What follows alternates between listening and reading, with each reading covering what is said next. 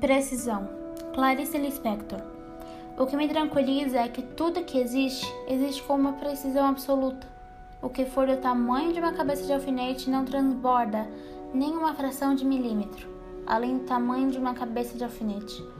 Tudo que existe é de uma grande exatidão. Pena que a maior parte do que existe com essa exatidão nos é tecnicamente invisível. O bom é que a verdade chega a nós como um sentido secreto das coisas. Nós terminamos adivinhando, confusos, a perfeição.